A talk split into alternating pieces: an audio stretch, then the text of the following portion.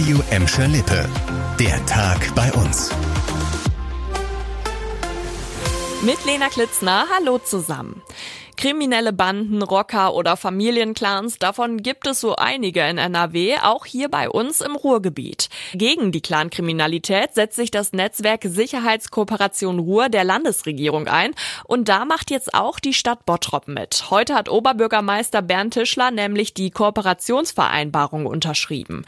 Ziel der Siko Ruhr ist es, die Clankriminalität bei uns im Ruhrgebiet zu bekämpfen. Und das versuchen sie so. Das Netzwerk besteht aus Vertretern von Polizei, Polizei, Städten wie jetzt auch Bottrop, Zoll und der Finanzverwaltung. Die sammeln alle Infos zu Fällen, die mit Clankriminalität zu tun haben. Sondern tauschen die sich miteinander aus und versuchen gemeinsam gegen die kriminellen Banden vorzugehen. Denn wie Bernd Tischler heute gesagt hat, würden vor allem im Ruhrgebiet Kriminelle häufig städteübergreifend handeln. Das ist aber noch nicht alles. Das Netzwerk, das hat auch noch Aussteigerprogramme, speziell für Kinder und Jugendliche. Pädagogen und Sozialarbeiter helfen ihnen dabei, aus ihren kriminellen kriminellen Großfamilien auszusteigen.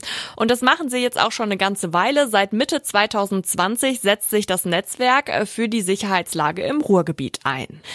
Auch die Polizei Gelsenkirchen setzt sich für die Sicherheit in der Stadt ein. Hier gibt es nämlich schon seit längerer Zeit das Problem, dass immer häufiger Jugendliche kriminell werden. Deshalb wurde zuletzt schon extra eine Ermittlungskommission eingerichtet, die sich mit den vielen Fällen beschäftigt. Jetzt kam dann schon wieder ein neuer Fall dazu. Die Polizei hat uns heute gesagt, dass drei Jugendliche wieder ein Kind beraubt haben sollen, diesmal in Gelsenkirchen-Bur. Laut Polizei wollte ein Zwölfjähriger gestern Abend am Goldbergplatz in die Straße Straßenbahn 301 einsteigen, wurde dann aber von den drei Jugendlichen aufgehalten. Sie bedrohten den Jungen und forderten ihn dazu auf, seine Bauchtasche rauszurücken. Ja, das hat er dann auch gemacht und ist dann schnell in die Bahn gestiegen und weggefahren. Gegen die Unbekannten wird jetzt wegen räuberischer Erpressung ermittelt. Das ist noch nicht lange her, das war gestern. Da hat die Polizei erst gemeldet, dass zwei Jungs, gerade mal 12 und 13 Jahre alt, zwei 14-jährige Schüler in Schalke mit einem Messer bedroht und beraubt haben sollen. Ja, und knapp eine Stunde später, zack, noch ein Jugendlicher, der von zwei Jungs in Bulmke-Hüllen geschlagen und dann auch beraubt worden ist. Auf der Kurt-Schumacher-Straße in Gelsenkirchen blinken ab Ende des Monats nicht mehr nur die Ampeln, sondern auch große LED-Tafeln. Die sollen dann den Straßenverkehr besser lenken. Denn auf der Kurt-Schumacher-Straße, da ist ja vor allem immer im Nachmittagsverkehr ordentlich was los. Da braucht man auf jeden Fall viel Geduld. Aber soll sich ja ändern und zackiger gehen mit Hilfe der neuen Tafeln. Wo es die dann genau gibt und wie die den Verkehr regeln, das erklärt euch Leon Pollock. Drei digitale Tafeln sind schon auf der Hauptverkehrsachse in Gelsenkirchen montiert worden. Bis jetzt zeigen sie aber nur eine Testanzeige an. Voraussichtlich ab Ende Januar sollen Autofahrer darauf aktuelle Infos zu Reisezeiten und möglichen Verkehrsbehinderungen bekommen. Bei Verzögerungen und Staus zeigen die Tafeln dann alternative Routen an. Ziel ist es, die Kurt-Schumacher Straße zu stark befahrenen Zeiten zu entlasten. Außerdem soll durch weniger Staus auch die Luft sauberer werden.